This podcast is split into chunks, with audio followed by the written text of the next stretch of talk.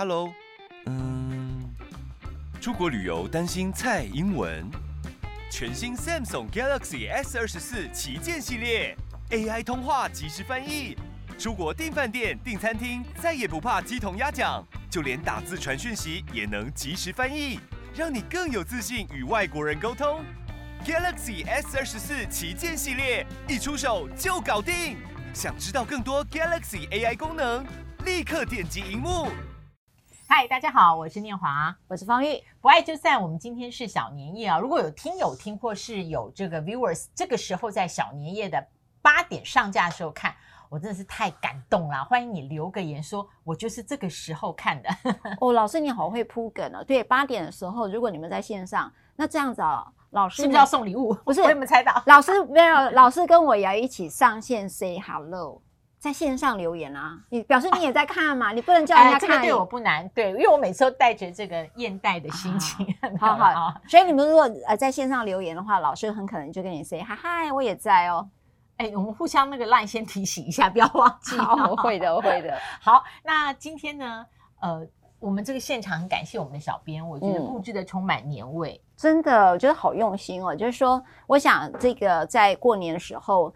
呃，为什么有这么多的仪式感呢？我觉得就是新的一年的开始，也告告别了二零二三年。哎，那一年是兔年嘛，哈。嗯。那接下来在龙年的时候，希望在这里头都喜气洋洋的，就是不开心跟开心，我们都开心过。嗯，在今天呢，跟大家分享的是呃，爱的边界这一件事。哦。嗯，边界，那这是起源，是因为我读到了一篇文章，我相信这一个作者啊，嗯，Joseph Norland，他应该有出书。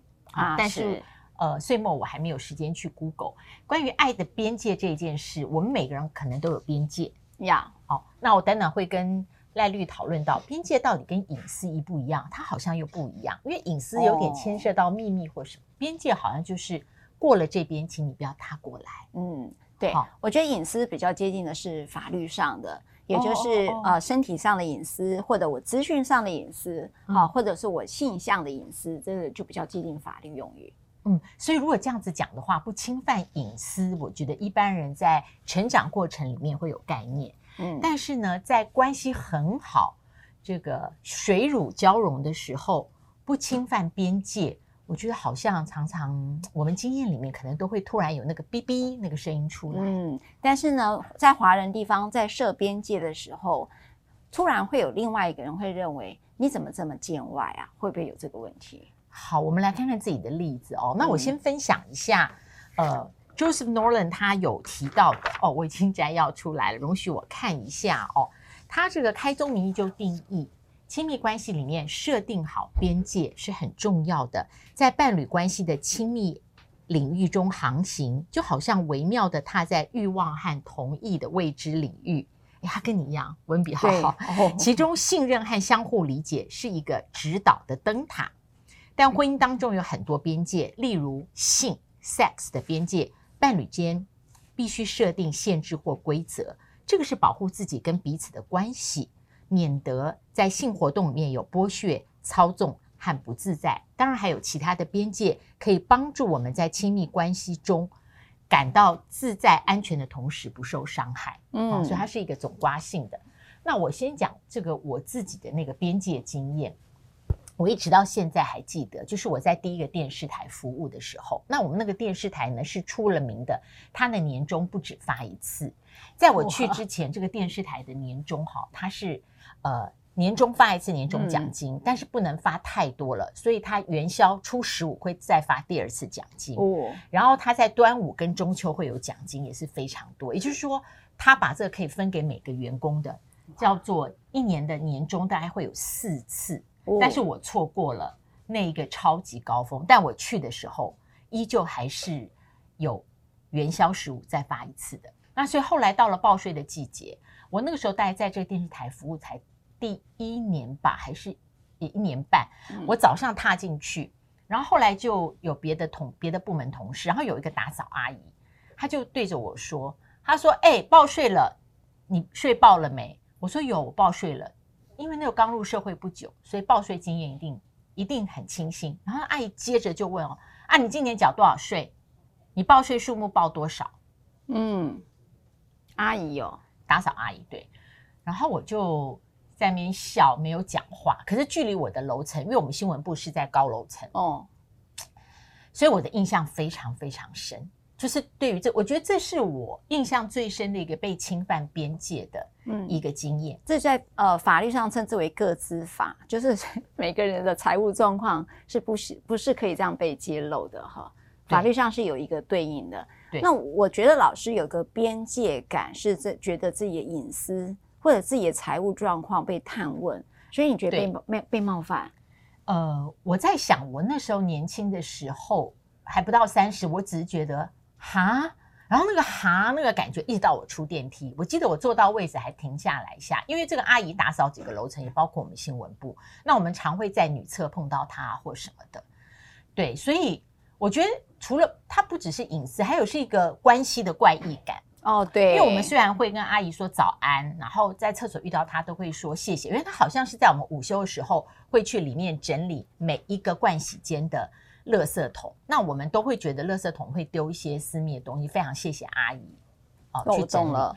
但是那个是一个关系的怪异感，嗯，就是我我母亲也是职业妇女，我记得我回家还有问我母亲，嗯，对，因为我就觉得说，那是不是因为我会跟阿姨打招呼，偶尔会跟她讲几句，但我记得我讲的都没有任何 personal 的事情，嗯，对，所以这个是呃在边界上面。我一个印象非常深的生命感受。嗯，我不知道大家有没有你的边界感是怎样？好像我在早期，其实我的边界感给外人感觉很严重。就是我，你坐在这里，你大概就知道我边界已经竖起来了。那是因为呃，你的互动的态度非常的简短，对，对，非常简短。我就经常句点别人，哦，然后你跟我讲话，我就是点头微笑就没有了下一句哦。嗯嗯嗯，那后来我发现。边界感很重的时候，让我的人际关系有一点点的阻碍。阻碍是说他呃，有的人你想继续发展下去，但他深化不了，是不是？对，就是说觉得我是一个呃相当很难亲近的人。嗯、然后后来。嗯有一天呢，我就发现人际关系有阻碍的时候，对我也是个困扰。嗯，那因此我就在开始观观观察一个同学，他的人缘非常好。嗯，那我就想说，他人缘非常好是怎么做到的呢？哎，外面有人缘非常好，他们笑得好开心。对对对，继续，没关系，一点 natural sound。嗯嗯，对，他就很多，他就人缘很好。那我其实是很羡慕的。然后我就开始观察他怎么样才会让大家这么喜欢他。我发现有一件事，他就打破边界。他就把他自己的秘密告诉别人，然后别人把秘密告诉他。我发现哇，原来交换八卦秘密跟耳语，或者是交换一些自己的隐私出来这件事情，好像是可以打破一些人与人之间的边界感哦。到后来你有没有调整？有，我就调整。现在我的亲切就是来自于他的启发。可是呢，后来我被他启发之后，我又发现了一件事，我发现没有边界感，别人好容易冒犯你。就好比说那个阿姨哈，有有些人我称之为白目啦，就是会去问一些很白目话。我举一个例子哈，就是说你一个是自我设限的边界感，第二个你对别人的边界，就是你应该有一个关系的不同的距离嘛。哈，我就记得以前有一个律师，他就旁边坐了另外一个基金会的董事长。那这位年轻的律师呢，跟这个董事长也是第一次见面，他就问：哎呀，某某董事长，我可不可以问你的第一次初恋的时候，什么时候是约会？你的约会你们发生了什么事？他跟他完全没有朋友关系吧？没有，没有。然后那时候，嗯，这位董事长就私底下来讲：“赖律师，请问刚才那位律师叫什么名字？” 怎么会有怪异到极点？就是刚才老师那个一样，他的开场白非常的怪异。也就是说，你在这个关系，我们会分亲疏嘛，哈，所以边界感会因人而异，会因着关系而异。所以我们刚才回到讲，今天如果你是个伴侣的话，就是像呃诺呃我们这位 Joseph Norland 诺兰啊诺兰所说的，就是说亲密关系，华人有一个很大的特色，就是模糊边界就是亲密关系的建立。因此，当你在这种关系里面建立想要去划边界的时候，你的账号为什么可以不给我看？你刚才跟谁讲电话？为什么不跟我讲？你刚才你的钱怎么用？为什么我们不能放在一起让让我知道？你知道他很希望模糊我的边界，所以呢，老师刚才讲到性边界，嗯，所以我我想跟你发生更亲密的关系的时候，你在拒绝我说哦，是因为你工作太忙，你今天太累。他只有想到你拒绝跟我发生任何亲密的关系，所以我就开始产生不安了。所以呢，有一件事情，边界感，我觉得他讲的很好，互相理解你的边界感在哪里。那也许不是针对性的，他也还是在跟你的关系里面，只是说这时候他需要一点点的距离。对，而且在这个里面哦，他的文字我觉得非常有文学性。我再 quote 一段，他建议。进入婚姻关系，那我我们讲同居关系好了，嗯、或一起生活的关系里面，制定婚姻的边界，就像你戴了一个护目镜，有了边界，双方可以随时拉紧带子，调整镜片，来满足个别独特的渴望和偏好。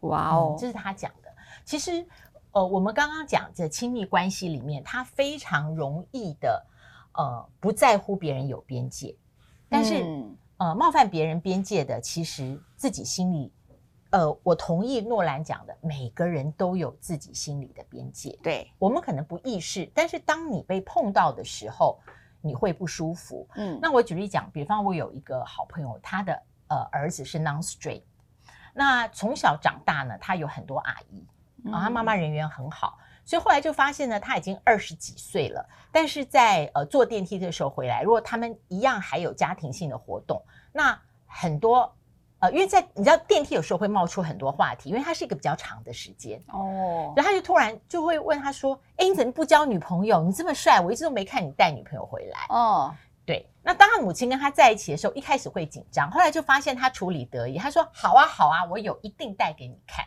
哦，还有我想在过年的时候，我们其实这个是老生常谈了。我觉得有一个是，你怎么还不生孩子啊？我跟你讲，你不要等，年轻的时候比较有体力。但是这个问题的后面是你完全不知道，也许他们不孕。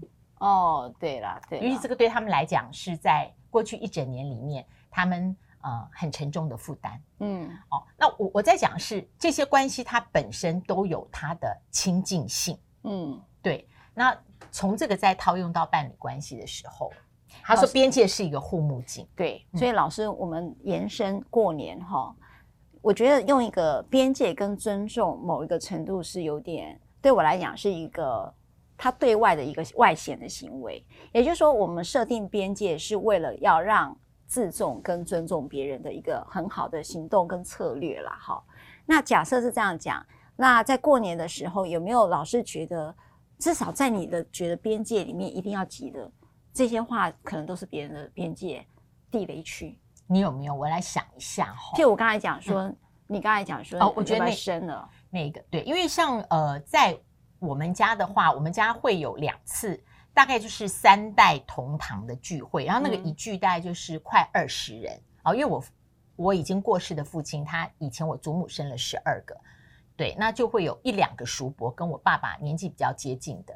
那当我父亲过世之后，我们还是希望我们后代能聚，然后我们都有下一代。嗯，所以这个里面现在一方面有年轻人，他们有同居的关系，我觉得是因为经济负担。对对。然后同居关系，那呃也有就是在一起不婚的，然后还有选择不婚的，这个都有。嗯，对，所以在这几年聚的时候，呃，然后你也不知道呃对方他是 straight 还是 non-straight。嗯，对，所以。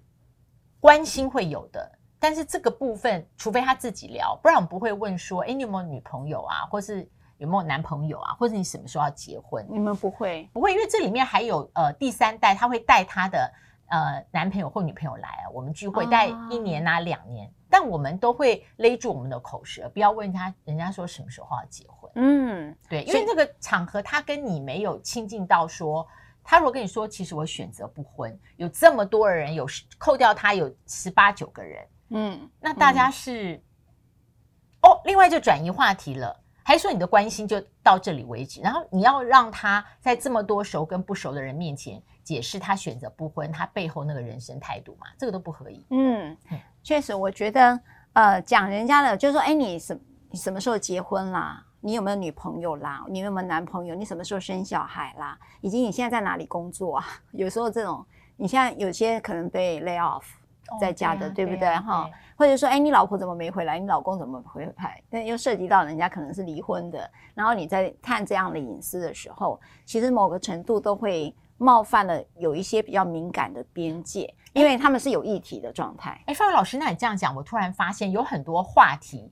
我们不觉得它是边界，对，但在这个越来越多元选择的时代里面，我们也要重新调整我们对于话题跟边界的态度。对，它不是一个今天天气好不好那么轻松的毫无边界的话题，所以我觉得在很个人的家庭的关系里头，呃，如果能够勒住的你的 你的口舌哈。那这个勒住就是一个尊重的一个最重要的练习哈，所以除非人家主动讲，不然你不要用问的，那那会造成冒犯。那如果我是在场第三者，我都会直接告诉他说：“哎，方老师，你可以不用回答他这一题。”哦，真的，我会直接阻止这个人，因为就会让他不会那么困窘。因为通常被问的是晚辈，是个方式。对，被问通常是晚辈或者是一个有困难的人，所以呢，反而心里比较没有任何包袱的人去阻止。哎，这件事情你提醒他，哎，这个不能问哦，你就可能用很诙谐的方式跟他讲，这句话不好问哦，可能就可以化解这整件事了。好，我们关于边界啊，还会有一集，我们再继续看这个 Joseph Nolan 他给我们哪一些叮咛跟提醒。嗯啊，小年夜。呃，也许是小年夜之后，再啊、呃、上网看我们的这一集，都祝福你在龙年的里面，你过得如意，而且是很自在的。哎，小编写了，请按赞、订阅、分享、开启小铃铛，欢迎 Podcast 听友下载，并哎过年这么多天，点一下五星好评，一定有时间的。对，对 好，好，那祝福大家新年快乐，我们下一集再见，嗯、拜拜。